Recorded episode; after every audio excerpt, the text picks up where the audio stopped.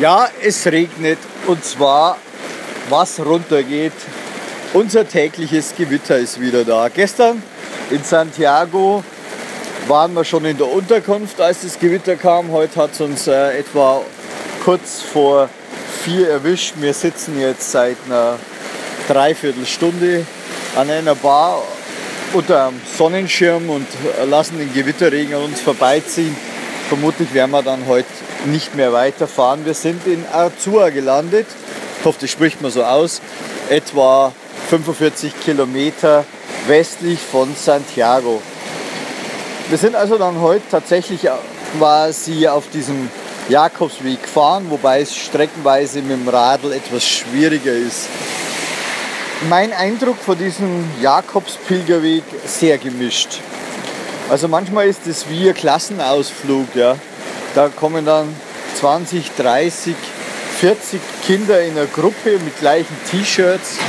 Dann kommen irgendwelche Hippies und dann kommen ganz normale Leute. Also ganz, ganz ein komisches und gemischtes Publikum. Aber in der Summe es ist es wie eine Prozession. Also es vergeht quasi keine Minute, wo nicht äh, Pilger kommen. Das ist ein richtiger Pilgerstrom, diese 40 Kilometer hinein nach Santiago. Und ähm, ich bin da anders gepolt. Wenn ich pilgern gehen will, dann will ich das ja für mich machen und für mich erleben und nicht mit, mit der ganzen Horde von, von Menschen da losmarschieren. Nee, also mein Ding, mein Ding ist es nicht. Ich möchte es, ich möchte es anders haben.